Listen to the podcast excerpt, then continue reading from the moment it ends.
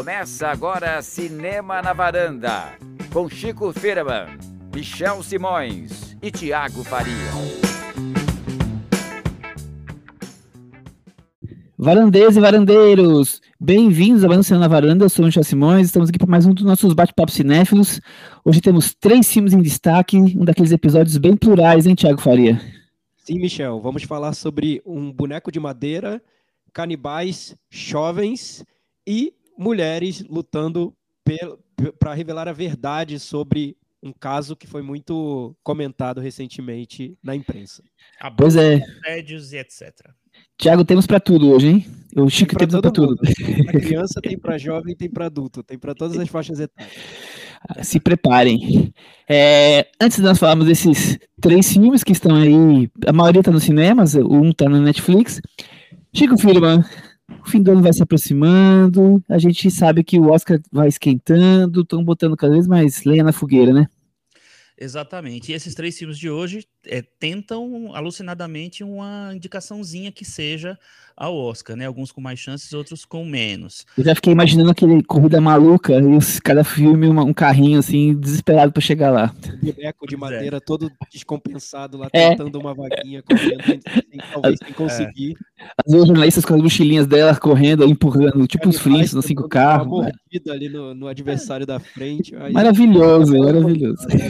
Você, você falou da corrida maluca, eu lembrei de Penélope Charmosa e eu lembrei do filme da Barbie, né, que vem aí que lançaram o teaser trailer do filme e que Nossa. parou a internet. Né? Se fala isso desde ontem, né? Só se fala nisso, é, mas enfim. Eu, eu, adorei as pessoas tentando decifrar a referência dificílima do trailer, que era nada menos que 2001, o, ponto, o ponto que a gente chegou na internet, né, meus amigos? Ai, meu Deus. É... Eles não viram, Thiago, eles não viram 2001. Complicado, complicado. Imagina, se não viram 2001, imagina a Jenny Dilma, né? Ixi, Maria. Não, seria Bom, engraçado o, o, trailer da Barbie começando com uma referência a Jenny Dilma. Esse, é. esse trailer seria engraçado, a Barbie cortando batata na cozinha, seria, seria interessante. Fica a ideia pro dois.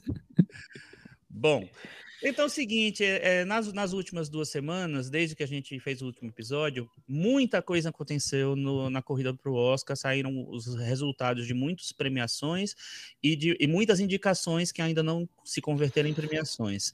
E a gente já tem um panorama bem razoável de, de da temperatura atual nesse momento do ano é, para a corrida do Oscar, porque a gente sabe que depois vão vir os prêmios de, de, sindicatos e veio o BAFTA também, que tudo no ano que vem. Então, esse primeiro momento, que é o momento dos prêmios da crítica, pode não revelar, não, não, não é, ser exatamente o que a gente vai ver lá na, na festa do Oscar, mas provavelmente já vai ter muita coisa que está desenhada aqui. O que é, meio que surpreendeu um pouco, apesar de toda todo o buzz que esse filme teve ao longo do ano é que o tudo em todo lugar ao mesmo tempo. Decorei o título. Decorou ou você copiou de algum lugar aí que você digitou no Google? Ele tá valendo, ele tá valendo. Na minha, na é, minha planilha é tá tudo em inglês, então eu, eu, eu penso em inglês. Tá, é, parabéns. Então. Decorei. Tudo em todo lugar ao mesmo tempo. É o filme que hoje, se fosse contabilizar tudo que foi que saiu até agora, é o filme que disparado ganharia o Oscar porque ele está indicado em praticamente todos os prêmios, ou premiado, né, foi premiado é, em todos os prêmios importantes. É o mais, é, em quase todas as premiações, é o filme que tem ma o maior número de indicações. É, ele já, na, a gente já tinha comentado que ele vinha muito bem do Spirit, do Gotham, e aí ele teve indicação para o Globo de Ouro, indicação para o Critics' Choice, indicação para é, no AFI, está no top 10 do AFI. Então, é o filme que desponta como o o filme a se bater esse ano. É claro que as coisas podem mudar ainda, mas esse filme ele está na pole position disparado. É, outros filmes que estão muito bem na, na corrida é o Tar, do Todd Field, está tá super bem, parece ser o filme art house do ano. É, o The Banshees of Inisherin também é, tá, tá, muito bem. Top Gun Maverick, que, que inclusive foi o filme é, que venceu o National Board of Review e o The Fablemans do Spielberg, que já era meio esperado. Então, esses cinco são os filmes que estão aparecendo em todo lugar. É, Woman Talking e o Avatar vêm logo colados nesses, e o Elvis também está meio que ali.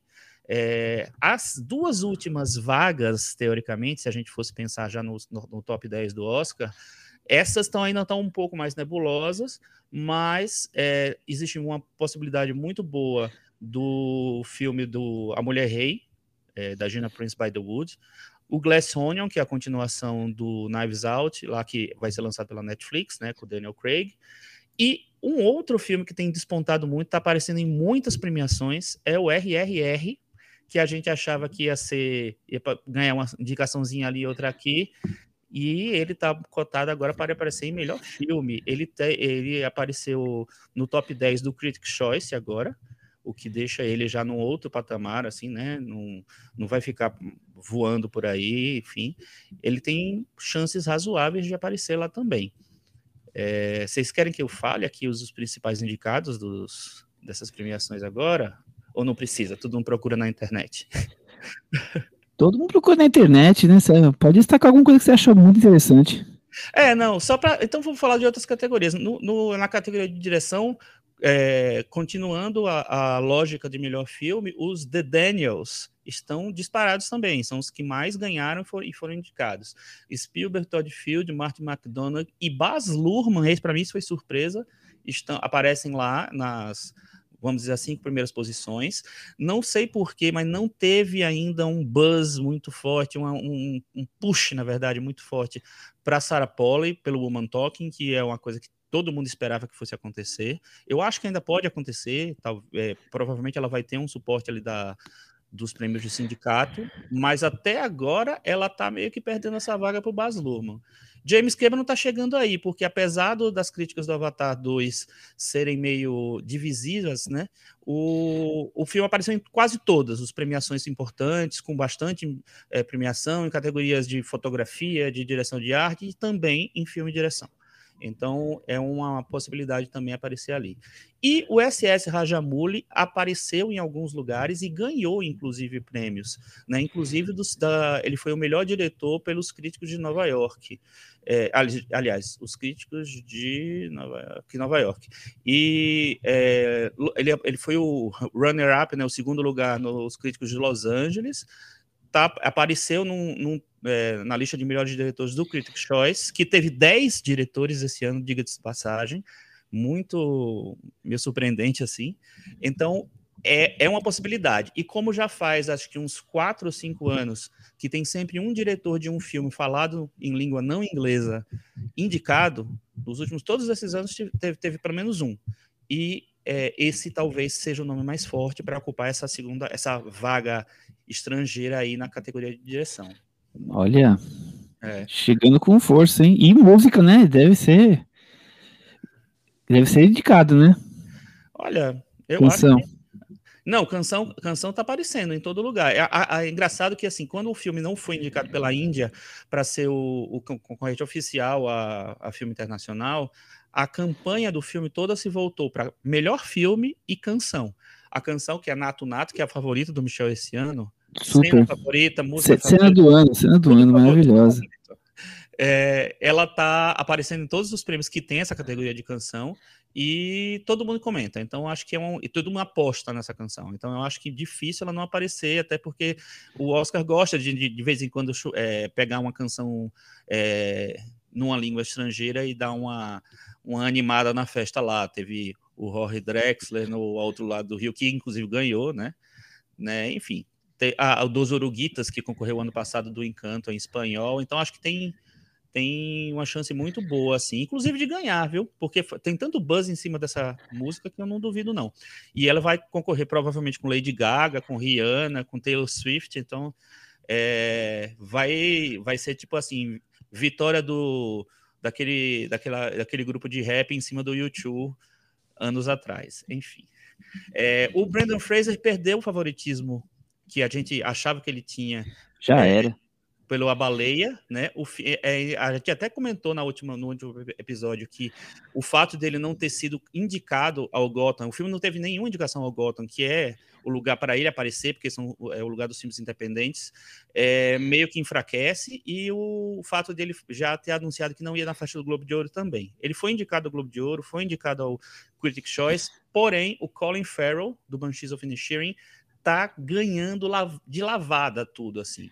Então, assim, quase o dobro das coisas ele, ele já ganhou do, do Brandon Fraser. Já fez um estante novo para casa dele, é isso? Só para guardar os prêmios desse ano. Eu acho, eu acho sim. E o Paul Mescal tá meio que firmando uma quinta indicação aí, uma última indicação nessa categoria, é, fechando a, a, lista, porque o After Sun tá, não tá tão celebrado é, é, quanto a gente imaginava que pudesse ser em, filme, tem algumas indicações, algumas menções, mas o Paul Mescal está sendo bastante lembrado e o roteiro começou a ser bastante lembrado também. Então, eu acho que essas duas indicações são as mais fortes, as, as possibilidades maiores para melhor filme, já que o Oscar não tem a categoria de filme de estreia, né? Na, e a atriz Michelle Yeoh e Kate Blanchett estão lá pau a pau, ringue, luta no gel, vai ter para saber quem que ganha. O que Rui Kwan tá ganhando absolutamente tudo, no tudo, em todo lugar ao mesmo tempo. Nossa, eu tô tão feliz que eu decorei esse filme. É, o, é, o Brandon Gleeson já está lá em segundo colocado, mas enfim, o Kerry Kwan tá dando de lavada. E até agora, quem está ganhando mais prêmios e sendo mais lembrada na, em atriz coadjuvante é a Carrie Condon do Banshees of Inisherin também. E a Jamie Lee Curtis e a Stephanie Sue podem ser, ter dupla indicação na categoria. Olha só. O Oscar tá chegando, Thiago. Olha que molho.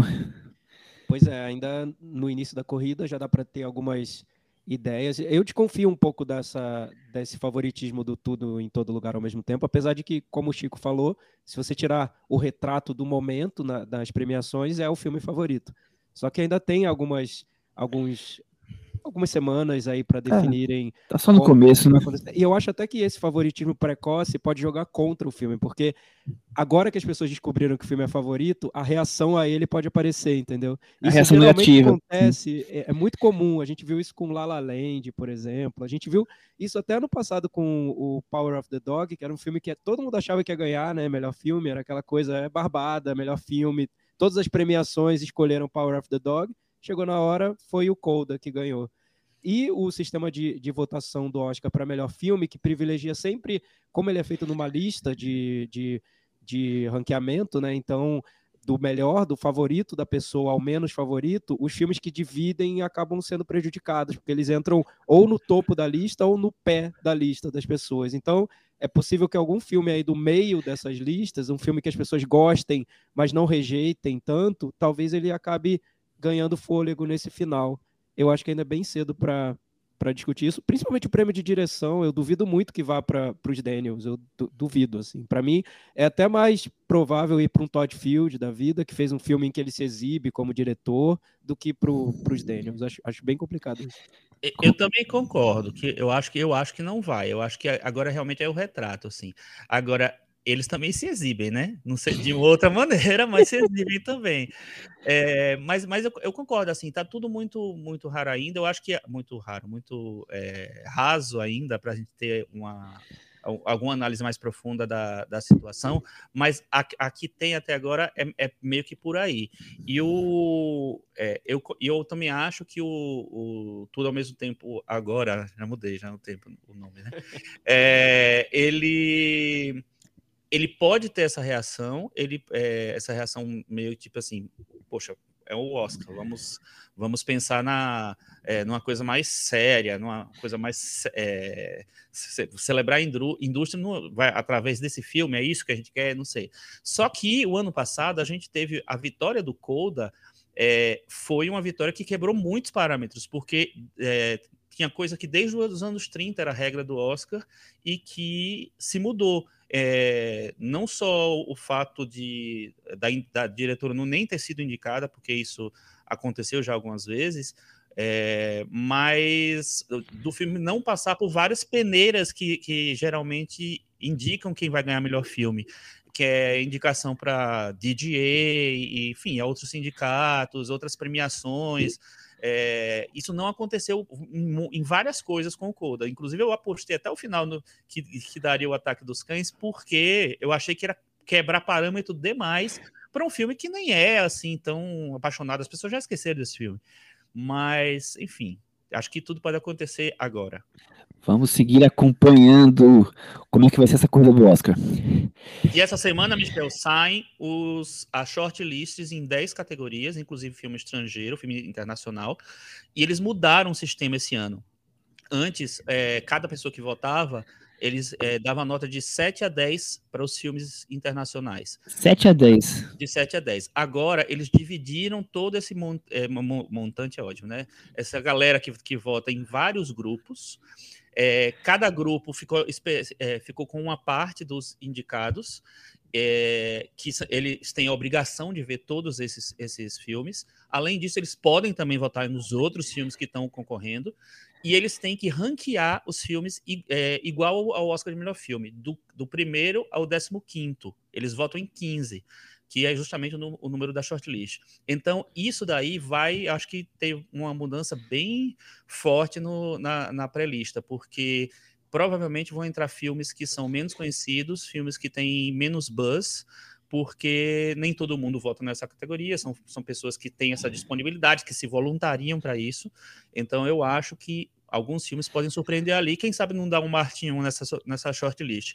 Eu acho que o filme da Irlanda, que a gente já comentou aqui rapidamente, não sei, que é o A Menina Silenciosa, pode aparecer por causa disso. Muito fofura, né? Interessante é. essa mudança, é. viu, Chico? Eu acho que pode, pode trazer um resultado diferente, como acontece no, no nos resultados de melhor filme, que surpreendem Exato. por causa dessa, dessa, diferente, dessa maneira diferente de, de votar. E, Michel, ficou faltando a opinião do host. Você acha que tudo em todo lugar ao mesmo tempo leva ao Oscar?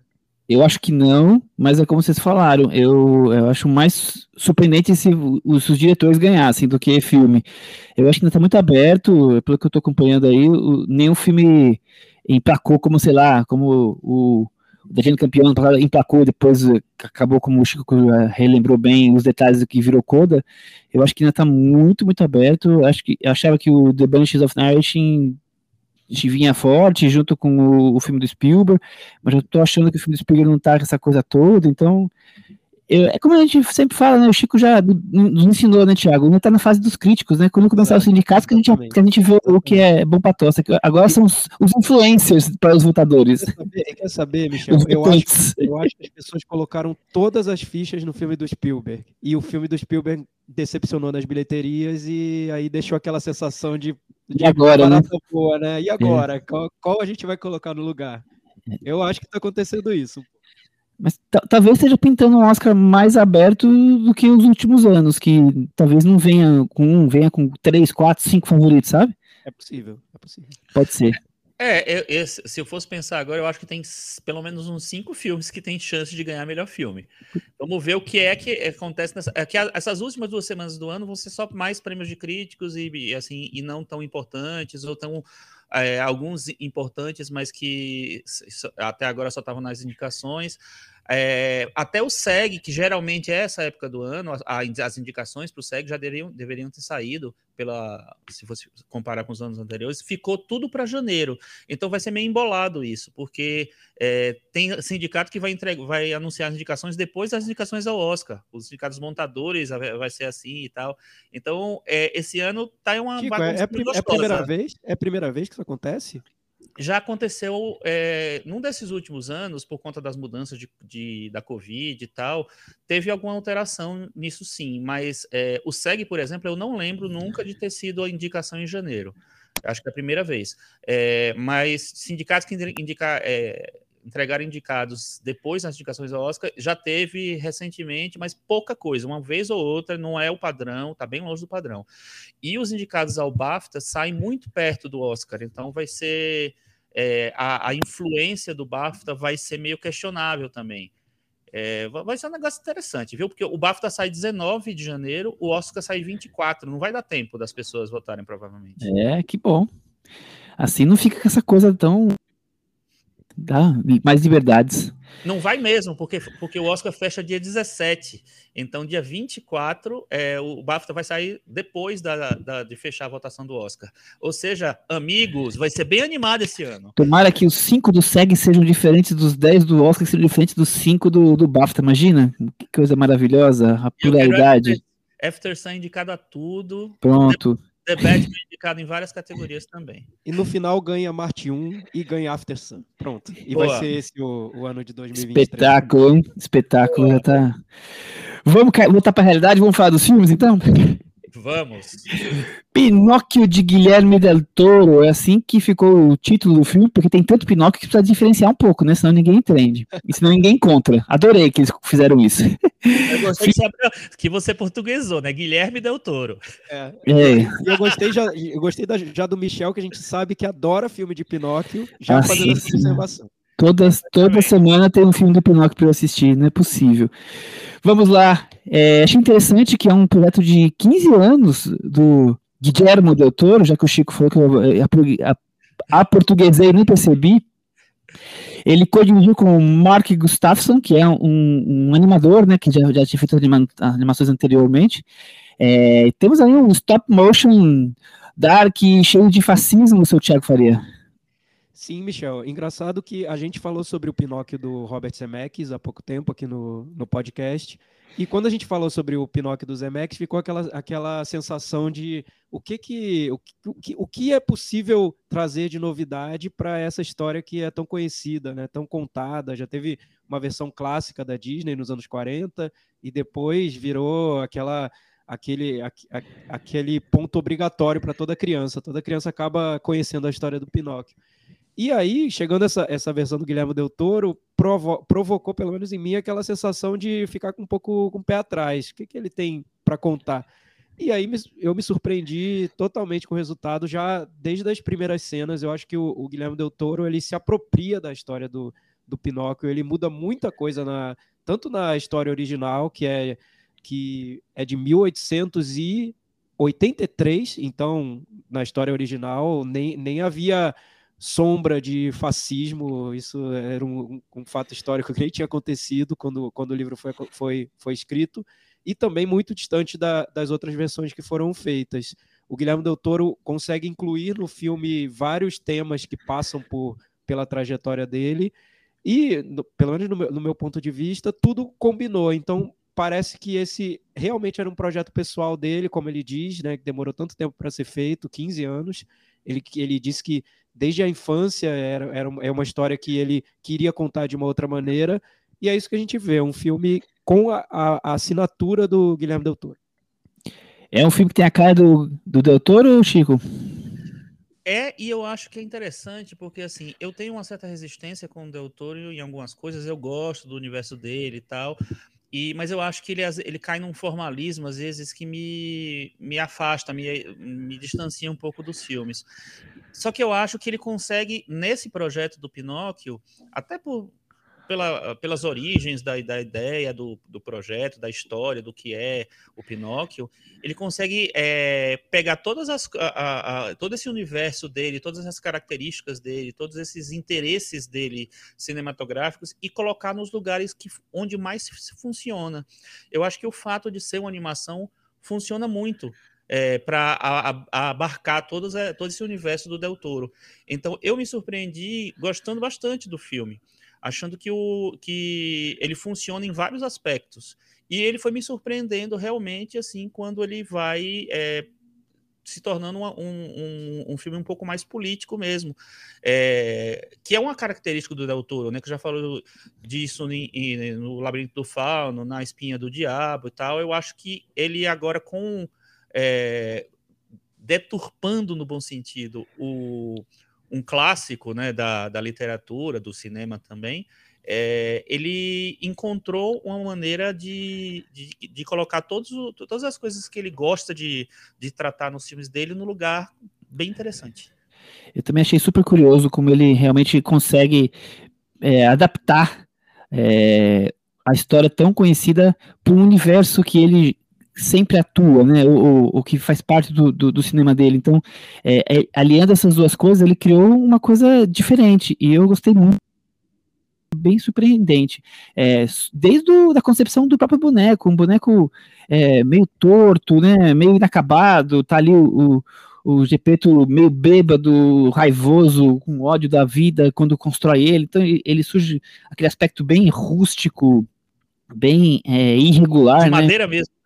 De madeira mesmo, um, um Frankenstein, né, de alguma forma, né? Então, e, e não só isso, né? Ele, ele pega todos os pontos importantes do, é, do Sol do Pinóquio e vai trazendo de, um, de, uma maneira diferente. Então, a Ilha da, da Fanta, dos Prazeres, né, como um, um campo de treino para a juventude fascista, é, o, o circo, a coisa do, do capitalismo que se aproveitando, né? Então, tem, tem várias coisas que ele faz de uma maneira mais eu acho é, menos. Tá, tem, tá tudo, claro, é fantasia pura, mas menos fantasioso é, e buscando um, um, um, paralelo com, com aquele, aquele, aquela época em que ele posiciona o filme dele, o Thiago.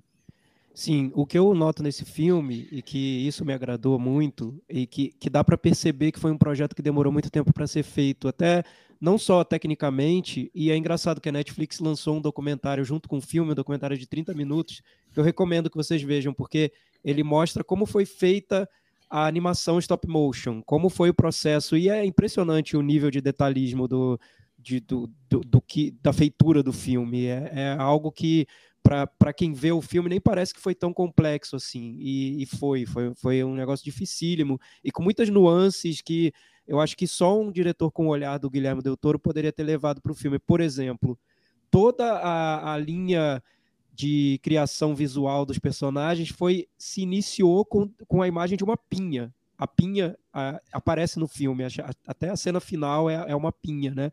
E, e a Pinha foi o, o, a imagem que levou a equipe a desenhar todos os personagens e conceber todos os, os cenários, com, aquela, com aquele aspecto com, de, de, muitas arestas, um pouco rústico, natural, enfim. É, o filme parte daí. Então, só um diretor com a cabeça do Guilherme Del Toro poderia ter esse tipo de ideia para esse filme. Então, eu recomendo que, que vejam esse documentário. Mas também, conceitualmente, é um filme que me dá a impressão de que é como se ele tivesse pego um livro do Pinóquio e a cada página ele tivesse dado uma densidade muito específica para cada aspecto da trama do, do Pinóquio, né?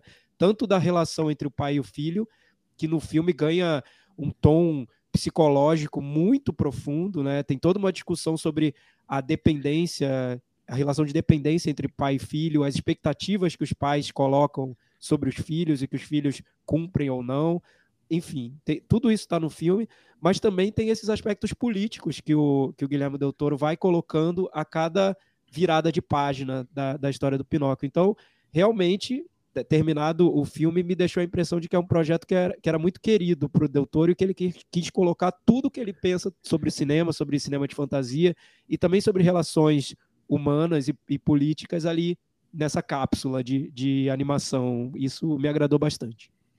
E é interessante, né, que, que é, esse caminho dele de é, ser mais é, subversivo, né, ao trazer o, a, a, questão, as questões políticas, o, a, a, ao tratar do fascismo muito mais explicitamente, assim, dentro da, da história, é, podia ser muito contraditório com o fato dele abraçar muito a fábula, muito mais a fábula no, no sentido de voltar para uma origem da fábula, fazer uma fábula mais sombria e tal. Mas eu acho que isso estranhamente se conecta muito bem. E o fato dele ter assumido, que eu achei também corajoso, é, num filme que tem essa coisa sombria, que tem essa coisa da política, o musical, porque é um musical com várias músicas, né, vários números ao longo do filme, eu acho que reforça essa coisa da essa, essa embalagem fantástica do que, que o filme tem, é, e tudo misteriosamente se conecta e fica, e, e fica no lugar ali. É, eu ainda acho que ele é, às vezes é meio formal demais em algumas escolhas, formal no sentido de tom mesmo. Eu acho que ele tem um tom assim um pouco é, não sei, que, eu, que ele, às vezes não, não, vejo ele se libertar de, ver, de, de, direito das coisas. Mas eu acho que isso é um, é um detalhe, porque tem muitos acertos o filme. É, e também eu acho que é um, menos um filme sobre um boneco de madeira que mente e o nariz cresce, é, e que as mentiras vão levando para muitas enrascadas, e mais sobre um garoto que quer é, viver em sociedade, que quer agradar os outros, outro quer se divertir, né, Thiago? É, é, eu acho que tem muito forte essa, essa parte. É, eu acho que ele muda a essência do, do Pinóquio. Isso que para mim é o mais radical no, na versão dele, porque no, nos Pinóquios que a gente conhece, o que acontece é o boneco de madeira criado para ocupar esse espaço do filho do Gepeto, que se foi. Então você tem essa substituição do filho, né, que já daria uma série de discussões é, psicanalíticas, o que, co, como lidar com essa perda do, de, de, uma criança e encontrar algo para colocar no lugar dela. O filme, a história do Pinóquio trata disso. Mas o que tem na história do, do Pinóquio original é esse boneco de madeira fazendo uma, um, uma caminhada, uma, um, uma jornada para se tornar um menino humano e ser aceito como um menino como outro qualquer, né? uma criança. E o que o Guilherme Del Toro faz, a inversão dele nesse Pinóquio, sem querer dar spoiler, mas já dando um pouco, é que não é a questão de se transformar numa criança. O Pinóquio não, não, não tem, essa, não tem essa, essa lição de moral no filme. A questão é aceitarem o Pinóquio do jeito que ele é. Ele é. Então isso já é uma mudança na estrutura do, do Pinóquio total, né? Porque você mudou simplesmente o sentido da, da trama, a, a, lição, a lição da história, né? A moral da história. E aí eu acho que o Guilherme Del Toro ele combina muito com o período que a gente está vivendo, com os dias de hoje, né? Que é, são dias em que essa defesa quase intransigente das diferenças acaba se impondo. Então, é um Pinóquio para o momento, para esse período que a gente vive, porque a gente está muito num, num momento em que se defende o, o, o diferente se inserir na sociedade e a sociedade aceitar a diferença, e não o diferente se adaptar à sociedade, se transformar mudar para que a sociedade o aceite, para que ele se sinta bem. Então, eu acho que esse elemento sempre existiu no cinema do Guilherme Del Toro, mas que acaba, talvez por uma coincidência feliz, conversando com as gerações de hoje muito mais do que o, o Pinóquio anterior conversava. E é, é interessante porque fica. Eu acho que o filme, o filme fica até melhor é, se a gente comparar com o, o filme do Zemeckis, né?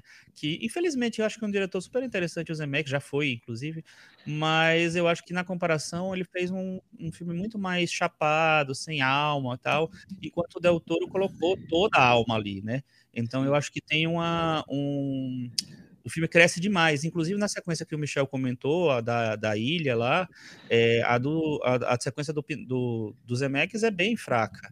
Então, é isso. Eu, eu, eu, gosto também de como o Del Toro fa ele faz isso em todos os filmes. Tudo bem que no, nos outros filmes é uma sujeira limpa, mas nesse eu achei uma sujeira meio suja. Eu achei aquela baleia bem nojenta, mas, é, mas eu achei muito legal a ideia da, da, da, essa reconfiguração. Até da baleia ele fez isso.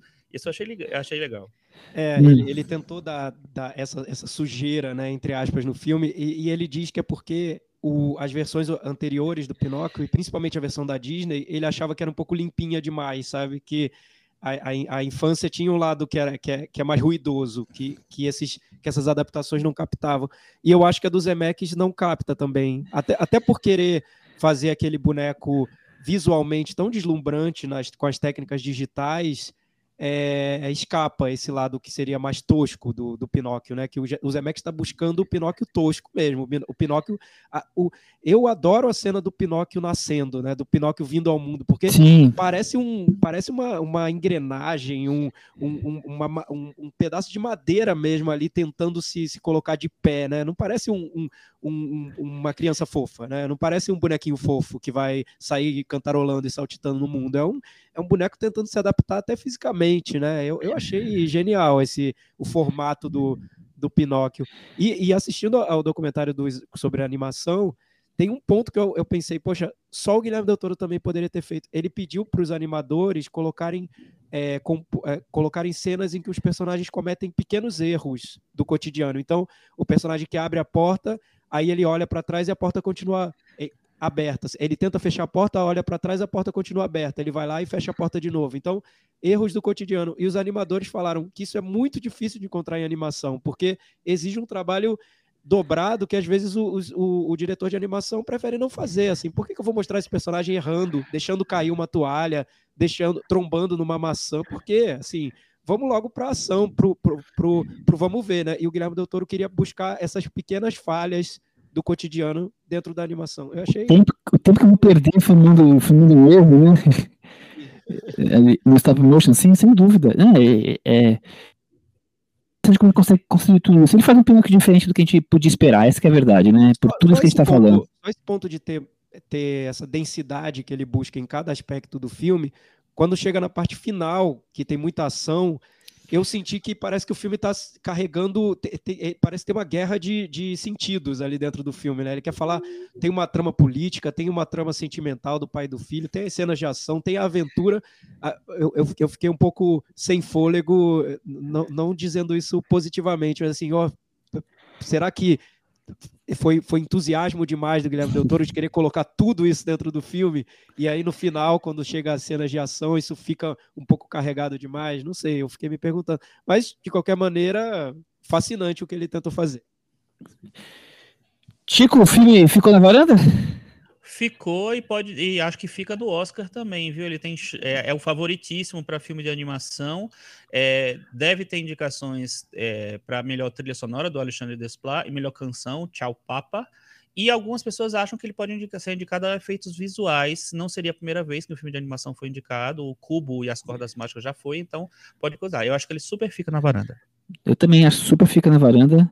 É um dos filmes do Doutor que eu mais gosto. Thiago é, é também. É. Curioso. Eu, eu gostei muito também, para mim, fica na varanda. Eu gostei até das músicas do filme, que, que seria um clichê em filme de, de animação, mas eu acho que elas são tão bem colocadas no filme. Tem, tem até uma cena que eu achei. Eu, eu caí de rir nessa cena, que o, o grilo começa a querer cantar e batem com a porta na, na cara dele. dele. Ah, eu achei. O, o filme, até nisso, ele tenta um, um olhar particular para a história. Ah, isso, a gente não comentou, mas rapidamente, assim, Ewan McGregor como grilo falante está incrível, achei maravilhoso. Tá ótimo. E o Gregory Mann, o menino que faz o Pinóquio, eu também achei ótimo. Muito bem. Sim, super. E, super. a Kate Blanchett interpretando o macaco. O macaquinho. Ah, é verdade, tem isso. É, é legal o documentário contando que ela gravou com o, o, o Del Toro, o Beco Pradeiro, falou assim, eu quero participar, mas não tem nenhum personagem, qualquer um. Sobrou o macaquinho pra, ele, pra ela. É, não, e o mais engraçado é depois ela, ela mostrando que o, as, os tons de voz que ela fez pro macaco, né? A Kate Sim. É, é, muito atriz mesmo, né? É Espetáculo. Super atriz. Espetáculo. Você achou, você achou melhor do quem tá? Eu achei que superou a interpretação dela. que tá, tá sendo injusta essa indicação por cá, porque é uma que ela mostra uma versatilidade que a gente não conhecia. Boa, boa. Muito bom. Bom, vamos deixar aí o mundo da Itália do fascismo e vamos partir para um tema que tem tomado conta dos noticiários é, de cultura pelo mundo, infelizmente, não só de cultura, mas outros assuntos, é, mas tema importantíssimo. Ela disse, filme de pela Maria Scheider, que a gente já, é, já trouxe aqui outros filmes. É, eu acho que nós tínhamos meio que obrigação de trazer esse filme para a pauta, porque quem acompanha a gente desde o começo, desde os primeiros episódios, primeiros anos, teve uma fase em que explodiu é, os escândalos sexuais em Hollywood e nós infelizmente tivemos uma, um quadro que era o molestador da semana. Vocês lembram disso? Ah, é o assediador da semana. Assediador da semana, isso que, que a gente resumia um pouquinho do, do que estava acontecendo. Então, e no final das contas, essas semanas todas vieram filme. Chico Firman. E tá aqui, né? Exatamente, exatamente. E assim, eu achei. Tem várias coisas interessantes nesse filme, né? Ela acompanha o trabalho das jornalistas que publicaram a primeira grande matéria sobre o Harvey Weinstein, é, o cara que era o chefe da Miramax e depois da Weinstein Company, que foi é, acusado de assédio, de abuso sexual por muitas mulheres de Hollywood, inclusive atrizes famosas, né? É, eu acho que tem várias escolhas interessantes. Primeiro, a direção. A Maria Schrader é uma, uma diretora, se eu não me engano, alemã, exatamente alemã, é, que inclusive fez um filme recente que foi o Homem Ideal. A gente, foi esse que a gente comentou aqui, eu acho, né, Michel? Sim. E, é, e ela foi trazida para esse projeto, né? Era uma, uma, atriz, uma atriz e diretora, primeira atriz e diretora estrangeira, é, e que ela é, não parecia a escolha mais óbvia. Podia ser tanto, ter tantas diretoras aí né, despontando em Hollywood, é, com um papel mais, mais é, atuante na, nessa cena hollywoodiana, que assim, um estrangeiro assumi, é, assumiu o projeto. O fato de, dela vir, ela traz, acho que, um, um tom e um olhar diferentes para a história, porque ela eu acho que ela vai para uma coisa quase mais clínica do, do coisa. Ela, ela, assume uma coisa de observação mesmo, de acompanhar aquela, aquele trabalho de formiguinha das duas repórteres e tal. Então, isso me deixa interessado pelo filme, que é um filme que, de uma maneira geral, não é tão empolgante assim. Não é tão empolgante assim. Tiago Faria, você que, que trabalha em redações, gostou daquela redação limpinha, silenciosa, bem tranquila, dá Nossa, vontade até de, dá vontade até de escrever um livro e fazer uma, uma aula de yoga naquela redação do New York Times, não? Adorei. E o New York Times liberou as, as gravações dentro da redação deles. Então, para quem é jornalista, tem esse aspecto quase de documentário de saber como é o, o New York Times. E, nossa, todo- todos vão invejar, todos os jornalistas do Brasil vão invejar o- a redação do New York Times. É, Michel, é um filme, como é o Pinóquio do Del Toro, um filme muito conectado com, com o momento, né? O Guilherme do Del- o Pinóquio do Del Toro é um filme que exalta a individualidade, a desobediência. O, o Ela Disse é, é esse retrato do, do- dos movimentos feministas dentro desse contexto de denúncias de, de casos de assédio. E aí que, que deram no, no, no, no movimento talvez o, o grande dessa, desse século agora, que é o Me Too. Bem, o- eu acho, Michel, que todo filme que, que tenha esse, essa ambição de mostrar, valorizar o jornalismo profissional, o jornalismo que exige muito trabalho, muito esforço, de grandes reportagens, grandes investigações, para mim já são filmes válidos de saída, porque, é, claro, sou suspeito para falar, porque sou jornalista, mas é uma profissão, é um trabalho que está sendo, nos dias de hoje, banalizado, vandalizado quase, eu diria assim, na, na, nas redes sociais, pelos políticos, enfim, por todo mundo que tem o interesse de que essas investigações não ocorram. Então, um filme que tenha essa ambição de mostrar como essas investigações funcionam, como elas são feitas e todo o suor que, que é envolvido nisso, todo o trabalho, para mim já vale. O que eu, eu, eu concordo com o Chico, é, a escolha da, da produção do filme, da diretora, foi por um caminho bem convencional mesmo, que me lembra muito, e acho que vai lembrar muito para muitas pessoas, o que o Spotlight fez, que é usar uma quase, quase uma estrutura narrativa clean mesmo, sem, sem muitas interferências formais, sem muita brincadeira de estilo, direto ao ponto, mostrando passo a passo como essa investigação ocorreu e como se chegou a esse resultado de grande impacto social. Então, é um filme que tenta ser o mais cristalino possível dentro de uma estrutura que a gente já conhece de, de cinema. É, primeiro eu queria pegar o emprestado que você estava falando aí sobre é, jornalismo, né? Eu que não sou jornalista. é, Você é já, Michel. eu, eu sou jornalista da- na varanda só, né? Mas não sou é, no no meu ganha-pão. Eu acho interessante você ter destacado isso, porque a gente sempre brincou aqui no Brasil que todo mundo no Brasil é um pouco, falando, estamos aqui na Copa do Mundo, nessa fase final, todo mundo aqui era técnico da seleção, né? Todo mundo tinha a escalação ideal, desde, tô falando isso desde sempre, né? Desde que eu nasci já era assim, todo mundo é, era melhor que o técnico que estava lá, que tinha as decisões certas e tudo mais. E com relação a- aos temas importantes, é, é, até antigamente, as pessoas liam os jornalistas, seja qual fosse o órgão que, que você gostasse, e tirava a sua opinião.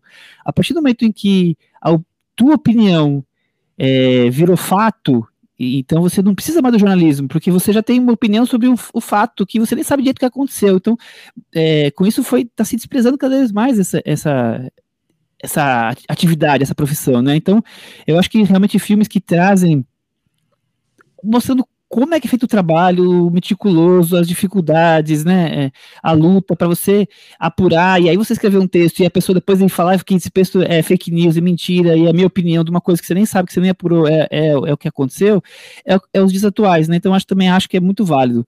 Por outro lado, é, fico me perguntando se quando um tema é importante, está liberado fazer só arroz com feijão na questão do de fazer um filme. E O, o Chico já, é, acho que tem um spoiler aí que, que talvez nem tanto, o Thiago por- pelo todo, achou que, que talvez esteja válido, é isso, Chico? Um spoiler qual é? Que, que Não, spoiler é, é empolgante? Isso é spoiler, Michel?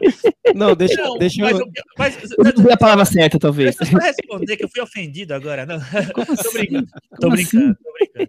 É, não, mas o que, eu- o que eu. é, o que eu acho que o, a- o, o Thiago falou melhor do que eu quando, quando quis é, falar sobre isso é o seguinte, assim, eu acho que o- esse tom que a diretora e a produção do filme é, encontram, que é um tom muito mais de observação, de retrato da situação, é, eu acho que ele, ela não, ela deixa de usar algumas, alguns elementos cinematográficos é, possíveis na mão, assim, a trilha discreta, a, sabe, não tem uma montagem muito acelerada, não sei o que, é, é, ela é blazer quase, assim.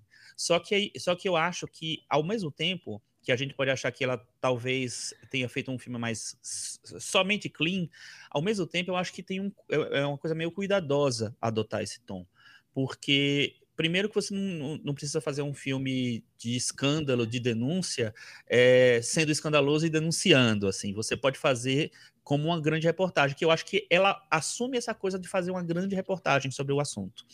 É, isso eu acho que é interessante, assim, mesmo que ela deixe de usar alguns, algumas coisas que poderiam deixar o filme mais, como eu falei, empolgante, eu acho que até o, as atrizes, eu, eu gosto da, das, interpretação das atrizes, acho a Zoe Kazan muito boa e a a Carrie Mulligan também, só que elas estão super discretas, elas estão num tom super é, minha amiga querida que é profissional, sabe? Não é uma. uma é, não tem uma coisa de de vender a, figura do jornalista como aquele, aquela pessoa alucinada, louca. Eu acho que além do que o Tiago falou da deturpação que a gente está vivendo em relação ao jornalismo, na, na sociedade existe uma deturpação até anterior no retrato do jornalismo nas, na, no cinema mesmo, nas é, é, artes visuais. É, sempre o, o jornalista seja de TV, seja de jornal, é retratado como o cara meio sem escrúpulos, é, que sempre tem uma coisa meio um, um quê pelo escândalo, é, sempre tem uma coisa uma visão deturpada mesmo, como se sempre fosse aquilo.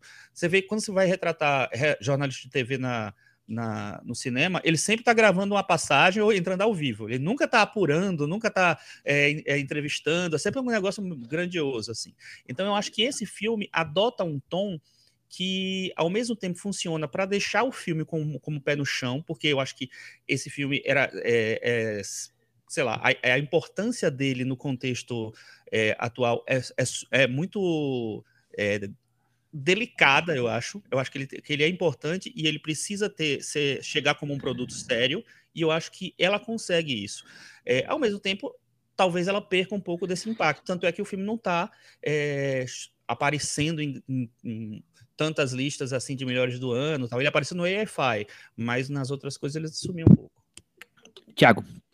É, então, Michel, respondendo sua pergunta, Cinematograficamente, eu também acho que é um filme mais para o feijão com arroz mesmo. E se for analisar o filme só como cinema, né, tem, temos um novo lançamento, eu diria que é um filme que vem muito na, na esteira do que o Spotlight fez, desse caminho que ele abriu. Talvez ele não esteja provocando tanta repercussão, também por causa disso, porque acho que algumas pessoas devem olhar para o filme e falar. Ah, interessante a trama e tal, mas se eu for analisar como cinema, eu já vi isso antes, já fizeram e e até o, o, eu acho, sinceramente, que o Spotlight, como cinema, ele deixou um pouco uma ressaca de será que era o melhor filme mesmo daquele ano para ganhar Oscar? Então, não sei se, se foi por causa disso. Mas assim, sobre a maneira como ele mostra a apuração de uma, de uma reportagem, isso eu, eu acho que, que é válido, sim. Alguns filmes de jornalismo me incomodam porque eu acho que eles tendem ou a tratar o jornalista como um vilão sem escrúpulos, como é o que o, o Chico descreveu, ou como um herói que vai que, que sai sem lenço e sem documento e consegue uma matéria incrível e tal. Nesse caso, é muito mais um filme sobre o trabalho de equipe. Então, toda a, todas as apurações passam por uma conversa com a chefia, uma conversa com seu colega de trabalho, com problemas para organizar aquela agenda de entrevistas e tal, leva os, tempo, esforço. Os então, meninos tem... em casa, né, Tiago? É, com, com, as crianças em casa, o marido lá querendo atenção. Enfim, é, é a vida, é, é, um retrato que tenta ser mais realista sobre o que seria a apuração de uma grande reportagem. E por isso, só por esse fato, eu não estou dizendo que como filme, como cinema, todo mundo tem que ver esse filme. Eu acho que não. Mas para saber como funciona uma apuração de uma grande reportagem, eu acho interessante que as pessoas vejam esse filme. Ainda mais nos dias de hoje, né, Michel? Você estava falando sobre essa questão das fake news. A gente já está num estágio que é ainda pior, eu acho, do que fake news. A gente tem hoje, nas redes sociais, perfis que simplesmente copiam e colam uma informação e que são perfis que são tratados como perfis de, de notícias, né? perfis jornalísticos. E eles estão simplesmente copiando e colando, sem checar, sem, sem, li, sem ligar para a pessoa para saber se aquilo é verdade ou não, sem ir atrás do documento, nada. Só, só estão simplesmente no Ctrl-C, Ctrl-V. A gente já chegou nesse, nesse estágio de banalização do jornalismo. Então, um filme que vai mostrar o trabalho que envolve, o quanto precisa ser investido para que uma grande matéria seja produzida, eu acho muito importante.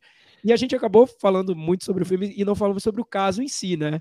O caso Harvey que é que é um escândalo de todas as proporções possíveis, Exato, né? E que a gente, como eu falei, acho que foi 2016 que a gente acompanhou isso semana a semana, é, trazendo o, o, os escândalos foram surgindo, nomes, né, e tudo mais, e com outros outros abusadores também, outros abusadores, não foi só ele, mas assim, ele foi muito marcante por ser o todo poderoso da Miramax e, e as coisas foram surgindo do jeito que foram, né? E, eu acho interessante como o filme é, traz de maneira é, só com som, só com os áudios, né? Não, não tenta ficar reconstituindo todas as cenas. O, o, o escândalo já reconstitui, né? O Bombshell, né? Reconstitui e tem cenas que são impactantes. Aqui, aqui não, realmente, o foco é realmente, como o Chico falou, é, sobre uma grande reportagem, né, filmando uma grande reportagem, e aí tá muito mais nos relatos, na troca das, das jornalistas que estão ali tentando é, conseguir fazer as pessoas, as mulheres falarem, né, então eu acho que tá por esse lado, né, Tiago? Sim, e é um caso, né, Michel, vendo o filme, você pensa como fazer para denunciar o cara que é um dos, um dos homens mais poderosos do, do país, né? Era o, o Harvey Weinstein é conhecido como produtor de cinema, produtor, dono da, chefão da Miramax, produtor de filmes como Pulp Fiction do, do Tarantino e que puxando o novelo lá das denúncias do sobre Harvey Weinstein se descobriu que ele ele abusava de muitas atrizes, muitas assistentes, muitas mulheres de equipes da equipe técnica dos filmes que ele fazia. Era um escândalo, mas como você revela um escândalo que envolve uma pessoa tão importante, tão poderosa, né? O que, o que eu acho legal do filme é que ele mostra que, com um trabalho feito de uma maneira séria e, e, com um procedimento jornalístico, que é um procedimento que a gente aprende na faculdade, não tem nada mirabolante no que foi feito. É um procedimento de ir atrás das pessoas, checar informação, tentar uma, uma entrevista exclusiva, insistir, insistir, insistir, você consegue derrubar o cara mais poderoso do, um dos caras mais poderosos dos Estados Unidos. Então, é, é uma história que é edificante nesse aspecto de e que é muito importante para o momento que a gente está vivendo por causa disso, mas que também revela passo a passo essa tão relevante para o pro, pro momento atual, né? Que, que rendeu um, um movimento feminista mundial logo depois. Sim, sem dúvida. E só, só falando aqui o nome da, das jornalistas, né? Foram a, a Jodie Cantor e a Megan Tolley, Tolley que escreveram um livro chamado She Said, que foi adaptado para o cinema, o livro sobre essa investigação. Então, talvez também o formato do filme tenha a ver com a necessidade de seguir o passo a passo desse, desse livro que foi escrito pelas duas. É, eu, eu acho que, é, a partir do que você tem tudo isso que a gente está falando, é, realmente é uma, é uma opção é, que, que é válida de você dar é, mais foco para o tema e menos foco para a narrativa cinematográfica. Porque, gente, são escândalos tão graves que precisam ser falados, então precisa falar com um público maior, sabe? Então eu, eu, eu super entendo se a escolha foi, foi essa. É, por mais que eu acho que seja um arroz com feijão, eu gostaria sempre de, de ver filmes que que me instigam mais de outra forma, por exemplo, o, o assistente que, que pega o, é, eu acho mais intrigante sobre a história de uma assistente da, do Harvey, inclusive, né? Que a gente já acho que até falou aqui, é de 2019. Isso, Mas tem uma construção bem mais cinematográfica. Ex, exato, isso que eu quis dizer. Bem, bem comentado, Chico. Então eu, eu, eu, entendo, porque é um filme que realmente precisa ser visto. Eu, eu acho que todo mundo tinha que assistir esse filme. Pelo isso, para você se escandalizar. Ainda mais as pessoas que não acompanham, talvez essas notícias nem saibam é, todos os meandros, a quantidade de casos e, e como era feito, né? E principalmente, e aí eu vou pedir para o Chico falar, o, o modus operandi de como se construiu a normalização, né? Então todo mundo ele vai lá, faz o que faz, vai faz um acordinho, todo mundo aceita aquilo, ninguém discute, ninguém tira ele do lugar, a coisa continua, no cria-se um sistema que é, pra, paga-se, é, as vítimas ficam caladas e aí ele pode continuar molestando, abusando todas as bonecas que estiveram ao redor dele. É uma, uma coisa assim escrota, né, Chico? É, é, é o, a construção de uma indústria disso, do abuso, né? Impressionante, assim, impressionante o, a proporção que tomou e o quanto é, de não se preocupar com isso que ele é, desenvolveu ao longo desses anos todos, né? Porque, assim, é, tudo bem, o cara deve ser um perturbado mesmo, psicopata, mas é, a partir do momento em que as coisas começam a aparecer, é muito louco que ele tenha continuado a fazer, e, e assim, com, com, atrizes cada vez mais famosas, até a Gwyneth Paltrow assim, assim, foi vítima dele. É, só uma coisa que eu queria comentar, que eu acho que é muito interessante do filme, que é uma coisa que podia ficar muito tosca, é, até agora eu não sei se é uma escolha tão perfeita, tão boa assim, mas é, é eu acho que, que é bem interessante, que a Ashley Judd, que é uma das atrizes que denunciam o Harvey Weinstein, que mov movimentaram, foram citadas nessa primeira reportagem, é, ela interpreta a si mesma no filme. E ela é interessante que depois do, do é, de ela se queimar com o Harvey Weinstein porque rejeitou os assédios dele, ela, a carreira dela em Hollywood, que era bem promissora nos anos 2000, praticamente se apagou. Então ela meio que assumir o papel dela mesma, dar a cara a tapa de novo, é, se jogar de novo para para o público assim. Demais, né? Bem corajoso. Demais, demais. Ela estava naquela fase de thrillers, né? É, dos anos 90, dos anos 2000, estava no auge da carreira, é, né? Ela fez o Possuídos do William Friedkin, fez Beijos que Matam, enfim. Fez vários filmes interessantes. Eu acho que a participação dela dá um, dá um selo de, de, de veracidade para o filme, né? Dá um, dá um peso para o que está sendo, tá sendo feito. Sabe, sabe quem é que faz a voz da Gwyneth Paltrow? A Gwyneth Paltrow não aparece no filme. Esse é um spoiler, Michel. Opa! Ela não aparece, ela é citada. E quem faz é... a voz? A Gwyneth, a Gwyneth Paltrow. Ah. muito bom. Muito, muito bom elas participarem Olha, do projeto, né? Ashley Judd, a Gwyneth Paltrow. Eu achei muito legal. Só teve um ponto no filme agora, tentando, tentando buscar, lembrando do que me, me incomodou, porque baixa, baixa o jornalista empolgado, querendo defender a profissão, e aí esquece de todo o resto. Mas eu acho que o filme tenta inserir no roteiro é, questões femininas, feministas um pouco maiores, que vão além desse caso. E eu acho que o filme, às vezes, é um pouco didático nesse ponto. Então, você vê, por exemplo, duas personagens estão discutindo num bar, conversando num bar, aí chega um homem e dá uma cantada, passa uma cantada numa dessas personagens e ela fica indignada e responde. No outro momento, elas estão lendo uma lista de dados sobre como as denúncias contra mulheres são, são ignoradas nos Estados Unidos. Então, assim, é um filme que tenta, ele tenta buscar um panorama mais geral sobre, as, sobre a questão e nesse ponto, acho que ele é um pouco desengonçado no meu, meu ponto Ele vai só jogando, né? Você vai só é, jogando. Ele não se aprofunda. Ele, só, ele só dá umas pinceladas, assim, no, em questões que são muito importantes e que a gente precisava ter um aprofundamento um pouco maior. E o que mais me incomoda, o, o Thiago, é detalhe, mas assim, essa, essa, preocupa, essa coisa de tentar é, estereotipar a, a a vida da jornalista, sabe? Então as duas personagens, ela todas se vestem de maneira, de maneira igual, agem de maneira igual, tem uma família que os maridos são quase iguais, é, é tudo tranquilo em casa, não tem problema, sabe? É, é tudo o, harmonioso com os filhos, é, é tudo um, um, lindo conto de fadas fora da, da, redação. Eu achei bem, e fora aquela, aquela cena final, que eu não vou falar como é que é, eu achei o ó, né? Aquilo, um horror, aquele, aquele, é. aquele grande finale thriller, eu achei o ó. É, então, tem isso, e eu, eu concordo, Michel. É tendência. Pa parece até que é um filme feito por jornalista, né? Que o jornalista acha que só ele está sofrendo e ninguém mais sofre. Na verdade, está todo mundo vivendo rotinas que são também muito complicadas, muito complexas. A vida de cada um é, é, tem, tem grandes dramas também, né? E o filme também tenta construir uma estrutura de thriller que eu acho que não é tão bem resolvida porque o filme precisa prender essa atenção, então as personagens estão sempre sendo ameaçadas, sempre recebendo telefonemas, enfim, não, não acho que o filme resolva isso tão bem. Eu, eu concordo com você.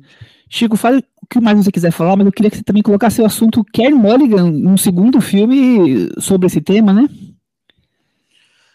Pois é, o, eu, o que eu quero mais falar, deixa eu lembrar. Ah, eu, é isso, o filme não está emplacando muito pro Oscar. Eu acho que ele vai entrar na categoria de roteiro adaptado.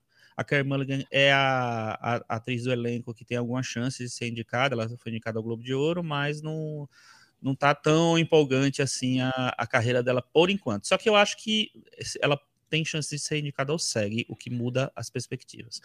É... No mais, assédio, né? É... Bem, a, a Carey Mulligan acabou de sair de um, de um filme que.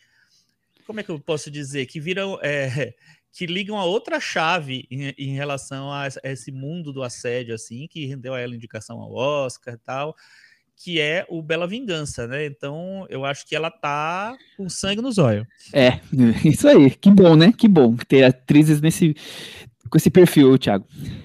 Eu gostei da atuação dela, eu achei, achei boa. Achei que ela ela não, não, não precisou fazer a, a super atuação, né? Que é o que a gente vê muito nessa temporada de Oscar. Ela foi a impressão que eu tive é que ela estudou a personagem real e tentou repetir trejeitos e tudo, Possível. mas na medida, na medida, eu achei na medida. Você sabe uma cena que eu acho muito boa, que é uma cena, nem, nem sei depois de falar que é uma cena, porque é um, é um detalhe só, que é a... Não é um spoiler, tá, gente? É, é ter uma reunião dela com o Harvey Weinstein, que tem uma, algum tipo de retratação no filme, não é, uma, não é exatamente o um retrato dele, o personagem, mas está lá ele no filme que a, a, gente não, enfim, não vai ter muito acesso a essa, essa é, reunião. Só que aí a câmera ela aparece bem, bem aberta e ela vai fechando no, no rosto da, da Carrie Mulligan, que tá fazendo uma expressão de meu Deus, que saco isso aqui, né? é muito boa mesmo. Tipo assim, Gente, eu tô ouvindo esse blá blá blá de novo. Quero que se foda. sabe? Eu não acredito que eu tô ouvindo isso. É, Ai, sabe? Tipo assim, já, eu já fiz tudo, você vai se lascar. Ah, não, enfim. É isso, achei maravilhoso. Achei, me deu uma, muito uma empolgada. Boa, muito boa a cena. Eu, eu, gosto bastante também da cena bem clichê, que é o telefonema com a Ashley Judd. Não vou falar aqui no momento, mas é, é bem clichê gostar dela, mas eu gostei, fazer o quê? Do que que você falou? A, a, a, o telefo, um telefonema da Ashley Judd faz para uma repórter num, num, momento importante do filme. Ah, tá, tá. É isso, vamos para as cotações. Tiago Farias vai deixar o filme fi, pendurado, fica, é, como, cai. Como, então, vou, nesse eu tenho que fazer divisão. Como cinema, ele fica pendurado, e mas é um filme que eu queria que todo mundo visse quem puder ver, veja, assim, porque é, é importante saber como é feito. O negócio que você consome todo dia lá no Twitter, achando que, que é feito por um estagiário. Como, coitado do estagiário também, tem estagiários muito bons também, né?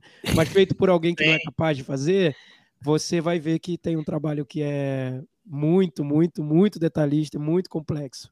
Vale ver sim. Então, ficou na varanda. Eu vou deixar ele pendurado para dar um equilíbrio aqui. E você, Chico?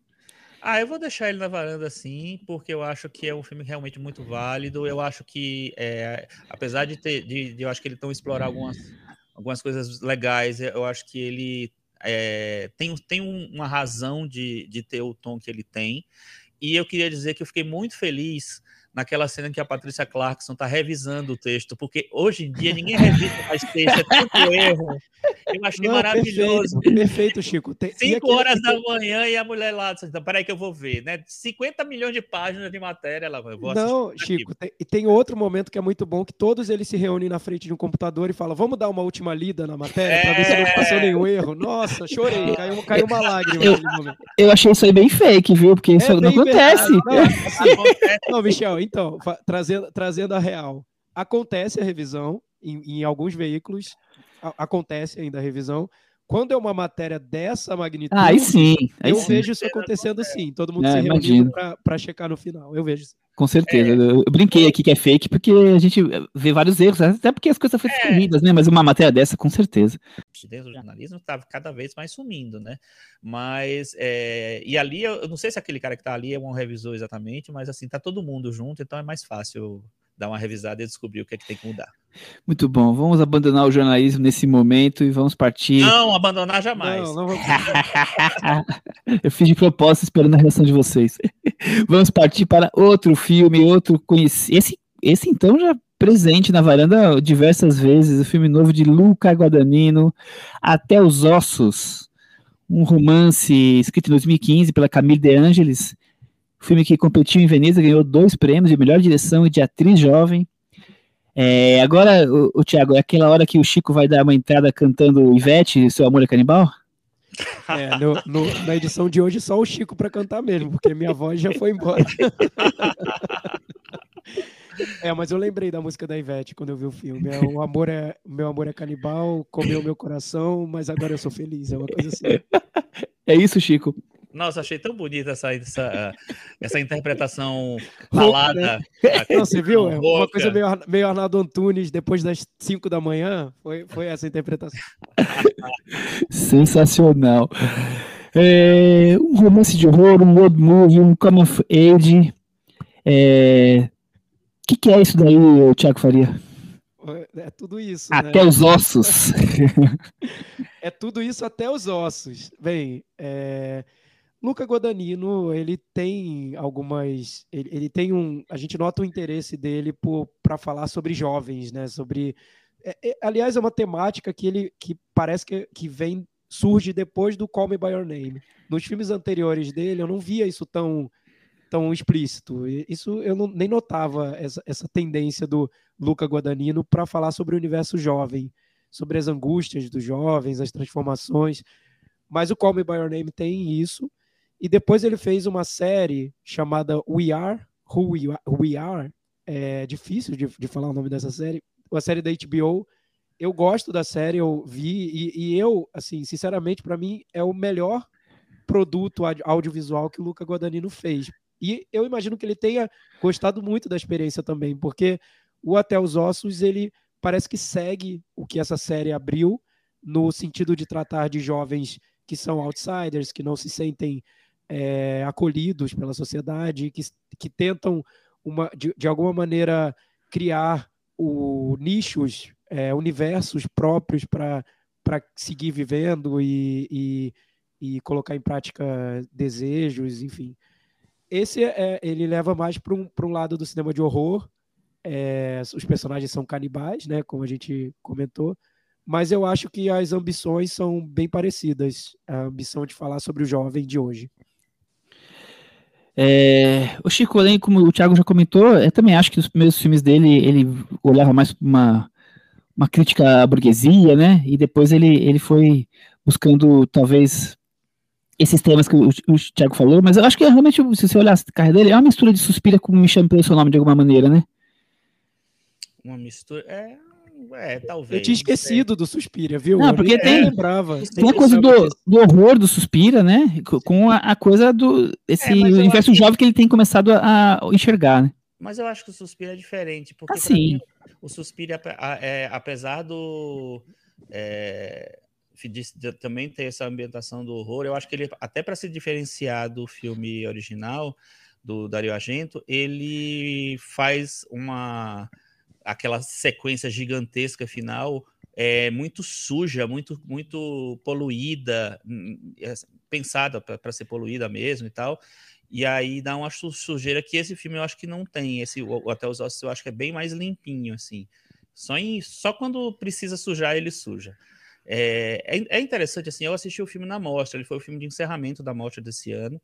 É, e a, a, a, a, as primeiras cenas do filme, a primeira meia hora, talvez, do filme, eu achei bem curiosa, porque, assim, eu gosto muito da Taylor Russell, ela é uma atriz é, que começou recentemente, tem um filme que ela faz chamado Onda, As Ondas, que é Waves, é, onde ela tá super bem. O filme não é muito bom, não, mas a, a, ela tá muito bem. Então eu fiquei empolgado, acho ela boa no filme e tal. Eu acho que a atmosfera que ele cria lá no filme.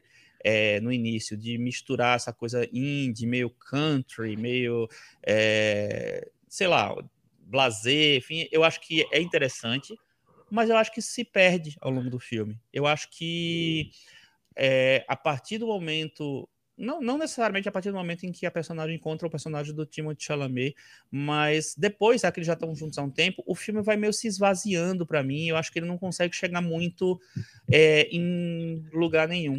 Eu acho que o é, toda, toda a promessa de que a atmosfera, a atmosfera me deu, deu para mim mesmo, é, no início do filme, vai se diluindo numa coisa que é meio um sub-Sundance, sabe? Aquela fotografia, aquele solzinho domando o destino da, Clo, do Cloizal. É, não sei, eu acho que o filme se perdeu e ficou meio vazio. É, não, não consegui Eu super, super concordo com você. Acho que a gente sempre aqui é, reclama do mais do mesmo, né? Clamamos por algo diferente. E, e o Lucas consegue, na primeira parte do filme, algo instigante. Essa mistura de gêneros que são fora do comum, achei interessante. O uso de atores consagrados em personagens bem inusitados, né? Uma coisa de um filme meio caótico é, que ele vai criando. Eu gosto desse universo que ele, que ele cria. É, o próprio Chatolet, eu só chamo de Chatolet, não consigo mais chamar o nome dele. Naquela figura meio libertária, canibal. Eu, eu, eu gosto disso tudo. Tudo, Mas, tudo que ele fez na carreira dele, né? Mas que, que, que é, o canibal. É ele, é ele o Mas o canibal ele, era, o outro, né? O canibal, o canibal, na vida real era o outro, né? Do, do Michel pelo seu nome. É. é curioso isso.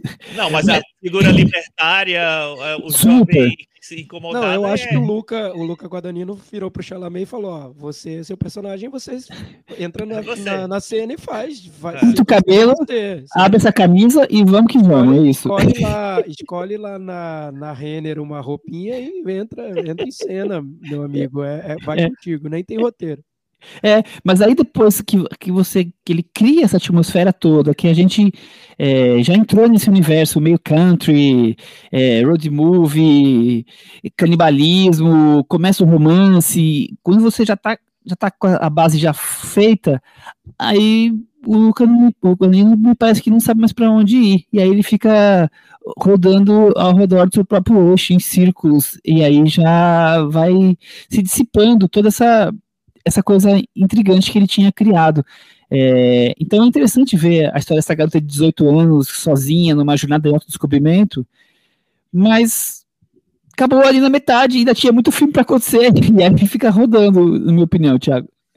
É, eu concordo, Michel. Eu, eu acho que é um filme que não conseguiu colocar em prática o que ele queria, que era fazer um grande filme americano, um grande romance adolescente, de descoberta e é, é, contar uma história clássica de um jeito muito exótico, muito extravagante, muito, muito inusitado. Então, é um filme sobre canibal? É. Mas é um caminho age de uma garota nos Estados Unidos tentando se descobrir no mundo e encontra um garoto que se parece muito com ela em vários aspectos. Entre eles surge um. Já vimos isso várias vezes e tudo bem. É um filme clássico. O que o Luca Guadagnino não consegue, eu acho, é encontrar a força desses aspectos clássicos que ele quer colocar dentro dessa narrativa moderninha dele. Então, por exemplo, o romance, eu acho que zero funciona assim. Eu não vejo nenhuma nada nenhum romântico. motivo para ficar com o tipo de Chalamet. É, eu não vejo o, o a ideia, é, exato. Se a ideia era essa, era fazer um, um Cinzas no Paraíso do, do Melick, eu acho que não rolou, não funcionou, porque Nossa, bem longe. É, eu não sinto essa esse essa atração entre eles, esse sentimento romântico que eu acho que é o que o filme está tentando buscar. E o Guadagnino ele faz umas coisas ali na, na maneira como ele conta a história. Por exemplo, é, ele usa muito, muito, muito uma edição picotada para mostrar cenas de que são flashes da, da experiência dos personagens, que eu acho um negócio tão exibicionista dentro do filme que eu, eu só vejo ali um diretor querendo aparecer dentro do, do, do filme que ele fez, porque eu não vejo nada, na, nada que contribua para os personagens, para a trama, o que ele está fazendo formalmente dentro do filme. O uso da trilha, Thiago, por é exemplo. Firula. Firulas demais. O uso da trilha, por exemplo, a trilha do Trent Reznor. Aí Trent Reznor que quis fazer uma trilha muito parecida com Brokeback Mountain. A, a trilha é um violão de, dedilhado num tema só, que passa o filme inteiro. Poxa, para mim, assim, não colou dentro do filme, porque parece ah, para mim uma referência muito, tô, muito tô, óbvia. Tô louco pra ouvir a opinião do, do Gustavo Camargo do Papo de Trilha é. sobre essa trilha aí. Ah, que... e, assim, e, assim, e, a, e, é a primeira vez que eu não gosto de, mesmo de uma trilha do Trent Reznor, porque eu acho que ele tentou fazer uma coisa diferente e não conseguiu. E, e que é o que eu acho que o Luca Guadagnino tá tentando também. Então, assim, valeu a tentativa. Para quem quiser ver algo sobre jovens que também são excluídos e dirigido pelo Luca Guadagnino, eu, eu recomendo a série da HBO, que eu acho muito boa mas esse filme eu, eu acho que deu errado. Acho que é aquele típico projeto com muitas ideias, mas que a gente não vê acontecendo na, na tela. Eu achei tudo muito forçado, muito cheio de firula e sem o sentimento profundo que ele está buscando. Eu gostei um pouquinho da trilha.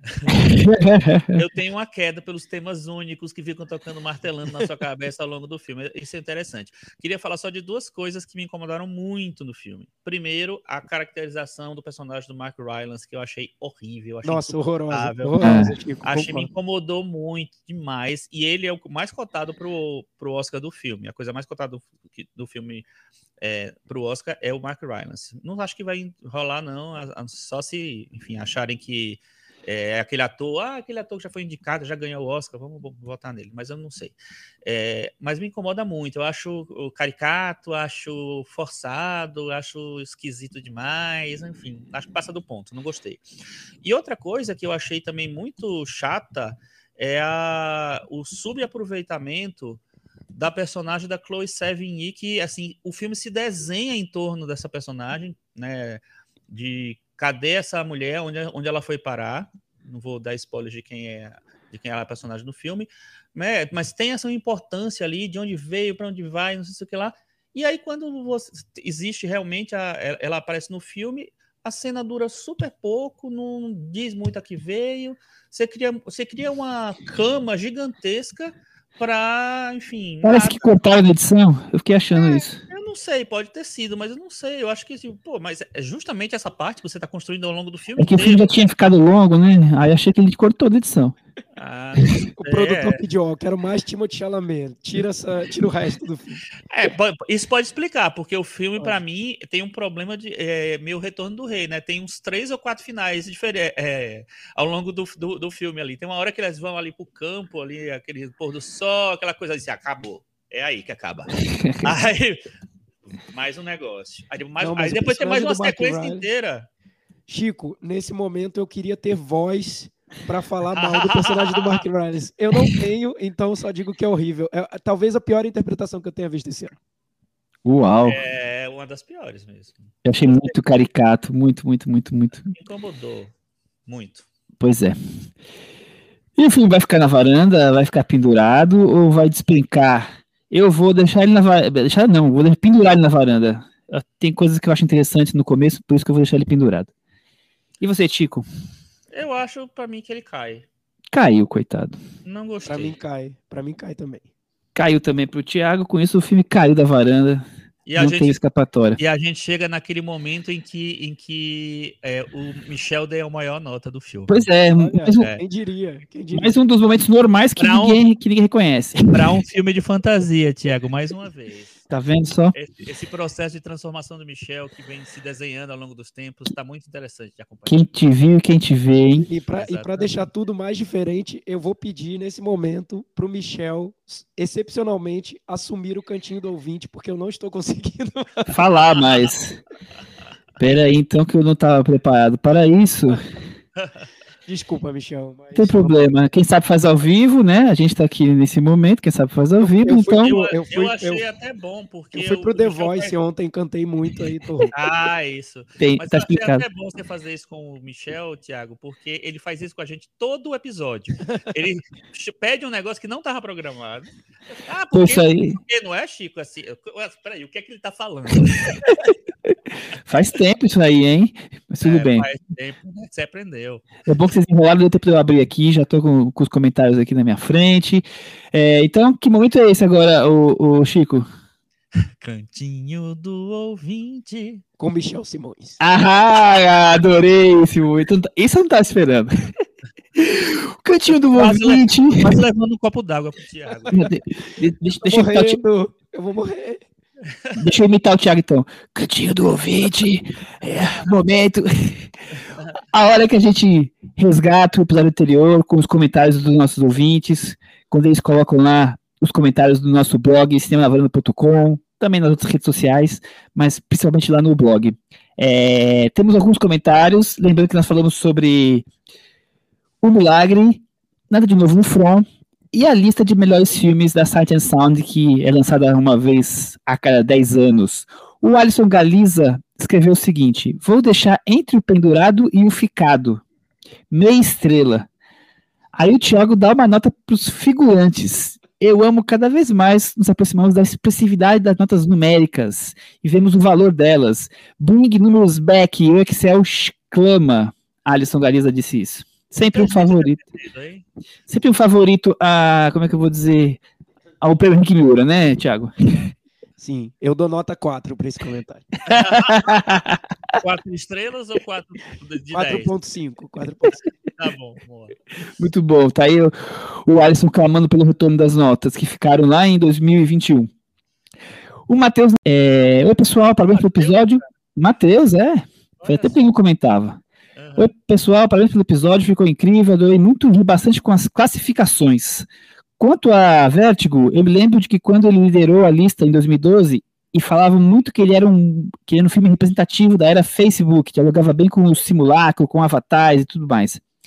É, como alguém que ama listas também, inclusive saudade dos teus consensos, Chico, eu acho que algo que ajuda a manter o canone estável é o voto útil. Como fã do Ozu, por exemplo, acho que talvez eu votaria normalmente em Tóquio, no lugar do, do meu favorito, que é A Rotina Tem Seu Encanto. Porque sei que ele teria mais chances de entrar, ou mesmo de conseguir o primeiro lugar. Então acredito que salvo alguns filmes da vida ali. É, vou voltar. Acredito que salvo alguns filmes da vida ali no topo, tem uns 50 filmes que entrariam no meu top 10. E eu concordo que é difícil que Bom Trabalho permaneça em 32 E por isso fiquei bem feliz que ele agora faz parte desse canone oficial, porque merece muito. Então ele está dizendo que, que às vezes você ama mais um filme de um diretor, mas você sabe, na é de votar, né, que o outro vai ter mais chance e você coloca lá. Tem gente que, que pode ter esse voto é, útil, Chico Firma. É, eu acho assim, eu acho que, e, e, quando eu faço as minhas listas de melhores, de vez em quando eu atualizo uma lista de 100 melhores, eu acho que tem dois tipos de voto, né? A gente falou isso da semana passada, no último episódio. Tem esses votos que são do cânone mesmo, que são os, os, filmes fundamentais, que a gente acha que são fundamentais, que muita gente acha que são fundamentais para a história do cinema, para a nossa cinefilia. Então, é, tem esse cânone pessoal nosso. E tem é, os filmes que, que não, são, não são exatamente os mais comentados, os mais falados, mas que a gente ama. Por exemplo, no meu top 10, há muitos e muitos anos, tem Um Tiro na Noite, do Brian De Palma, que não é um filme que é tão lembrado assim é, nas listas. assim. É, um filme que eu fiquei triste que saiu desse top 100, tá, acho que está nos diretores, mas no, no, dos críticos não, é o Vai Veja, do do Ellen Klimov, que eu acho que é um, um, uma porrada, um filmaço maravilhoso, enfim, um dos grandes filmes da história tal. Então, assim, tem filmes que eles entram porque, por causa da importância, porque você acha que eles são importantes e gosta deles, e os outros porque eles significam algo para você pessoalmente também, né? Então, misturar o cânone pessoal com o cânone geral não tem problema. Lista é subjetiva, cada um faz a sua, né? Amanhã pode fazer diferente, é assim, né, Thiago? Isso aí. Muito bom. A voz Olha. do Thiago está indo embora. Ele está tá no momento que o Chris começa, que ela só fala oi, sabe? Então tá nesse mesmo nível. A Nidia Lisney. Estou ultrajada por esse povo por tirarem o vértigo do topo. Isso aí, Nidia. com você. Vamos junto. Vamos junto defender o vértigo. Estão querendo derrubar esse filme. Muito bom. Vou tentar assistir alguns da lista. Engraçado, é engraçado é uma leitora nossa defendendo o vértigo, né? Para ver como a vida é muito mais complexa que, que as discussões de rede social. Tá vendo? A vida é mais complexa do que parece. Já tem uma música que fala isso. Vou tentar assistir alguns da lista, inclusive Cidadão Kane, que sempre que começo me dá sono ou acontece algo. Talvez o problema seja eu. Eu sempre escolho momento ruim para assistir. Lídia, acho que você precisa reservar um horário específico aí e ver Cidadão Kane, porque realmente é um filmaço. É, filmaço tem que ver mesmo, mas eu, eu queria dizer para você que no, nos últimos anos no Brasil tá difícil. Agora, o Chico, eu tô louco para ouvir a resposta do Thiago Faria pro comentário do João Pedro Hippert. Pessoal, aproveitando o assunto listas, aí vai uma tarefa árdua para vocês. Quais seriam os 10 filmes que vocês enviariam para Sound and Sound caso vocês fossem chamados a participar? Eu, hoje eu não vou poder falar sem voz. Olha, be bela desculpa, né? Bela desculpa. Eu acho que isso daria um episódio, Chico. Daria. Daria. Vamos, vamos pensar num episódio especial para janeiro. Aí a gente responde, o João. Eu acho que, que daria super um episódio. Vamos ver se a gente consegue fazer isso mesmo, João. Vamos ver. Agora, o leitor tô no ouvinte, mas que escreve aqui que o, o Thiago mais gosta de trazer sempre, porque ele traz sempre uma, um aspecto diferente das coisas, o Caio Moraes. Fez um comentário bem, bem longo, eu não vou conseguir ler todo, mas acho que o comecinho vale muito a pena. algumas considerações sobre a mais nova e balada lista do Mundinho Cinéfilo. É uma lista bastante elitista, desconectada do público e que desconsidera alguns gêneros do cinema atual. Segundo os votantes, o cinema parou na novela vague e nada mais prestou depois disso. Colocar um filme da Pixar é comercial demais. No máximo, no máximo um estúdio Ghibli. Mad Max é o único filme de ação que essa galera conhece e acha decente. A comédia só se for de Billy Wilder. E ainda bem que não. Porque já vejo lamentações do Scorsese. De 2005 a 2015, um apagão no cinema. A rede social ficou com Deus. Boyhood nunca foi produzido. E ele continua comentando, fala sobre Moonlight, fala que, que o cinema só existe para Estados Unidos, Reino Unido, França, Itália e Japão. Então ele está ali é, fazendo bastante críticas à, à lista. E ele termina perguntando: gostaria de saber se algum filme clássico da lista de vocês. É, vou voltar. Também gostaria de saber se algum filme clássico da lista vocês não gostam ou que hoje não mais sentido, deve dizer, não faz mais sentido. Tem algum que vocês lembram lá que, que vocês não falar ah, esse filme aí é, não rola? Eu não gosto de Cidadão Kane, de Vertigo, de. deixa eu ver mais, 2001.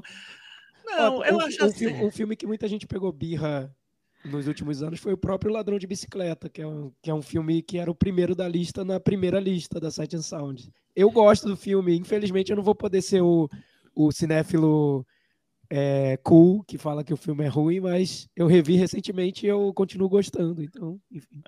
Eu também gosto. Eu, eu, só queria dizer o seguinte, Caio. Eu achei um pouco contraditório. Assim, a lista é bastante elitista, mas colocar um filme da Pixar é comercial demais? Como assim? Não, ele, não, ele, ele, tá ele não tem filme da Pixar, ele tá ironizando. Ah, ele tá, ironizando porque não tem.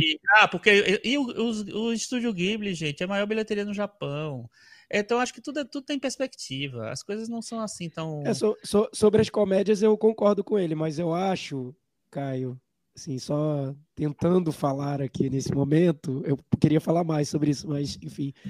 Eu acho que aí vem aquele dilema de Tostines, né? O problema é da lista ou o problema é de quem vota na lista, né?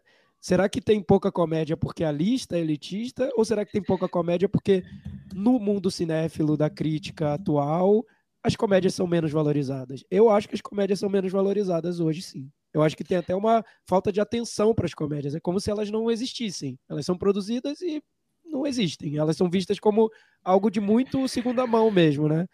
E antes, no, nos anos 50, por exemplo, as comédias também eram vistas assim, até aparecerem críticos como os críticos da carreira do cinema que foram lá e viram que comédias tinham que ser valorizadas. Mas é isso, a questão é, o problema é da lista ou o problema é do mundo que a gente está vivendo, dos críticos, do, de quem gosta de cinema hoje, né? Eu acho que é uma questão mais complexa do que a própria lista em si.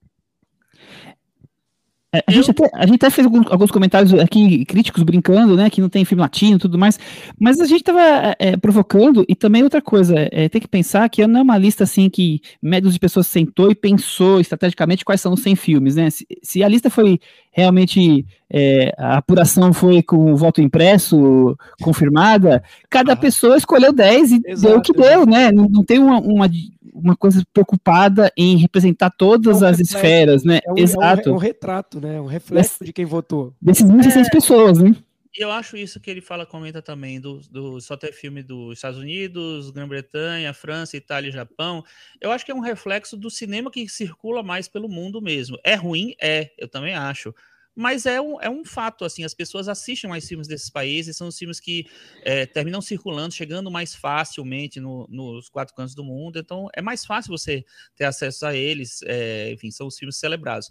Claro que tem filmes de outros lugares que, que poderiam estar na lista, alguns, inclusive, estão lá, mas é, eu acho que é, é, da própria natureza da votação, né? É como o Michel falou, é, tem tanta gente votando assim que o, é, nem sempre o que vai ser o, o resultado final vai ser exatamente é, uma coisa cheia de diversidade ou de, é, enfim, que tenha uma, uma, uma, coisa que fuja tanto assim do cânone, não sei. É, escolher a Jane Dilma fugiu do cânone, mas aí tem outras coisas que são mais quadradas. É a natureza desse tipo de votação. E, aí, é, e, lembra, e lembrando que a Jane Dillman já estava no cânone ela Já. só foi promovida a- ao número um, né? É, e a Então, Jane assim- já era, já era considerada a, o, o- o- tipo, o melhor filme dirigido por uma mulher. É, é, já faz um tempo que, que ele tem essa, essa posição meio é, não- é, extraoficial. E outra coisa que ele fala é que ah, de 2005 a 2015 foi um apagão no cinema, não tem nenhum filme e tal. A questão toda é o seguinte: são melhores filmes de todos os tempos. Então, assim, é natural que as pessoas vão por filmes que ficaram. Filmes de 10 anos atrás, de 15 anos atrás, é, dentro de um contexto de mais de 100 anos de cinema, ainda não, talvez não tenham ocupado esse lugar tão fixamente na história. Por que, que Parasita está lá? Porque Parasita foi um fenômeno de crítica, de público, do, de Oscar, de tudo, de Palma de Ouro. Então, assim, é, tem, tem filmes que, que conseguiram já marcar muito rápido. Tem outros filmes que eles vão ser descobertos, e ainda bem que eles vão ser descobertos mais para frente.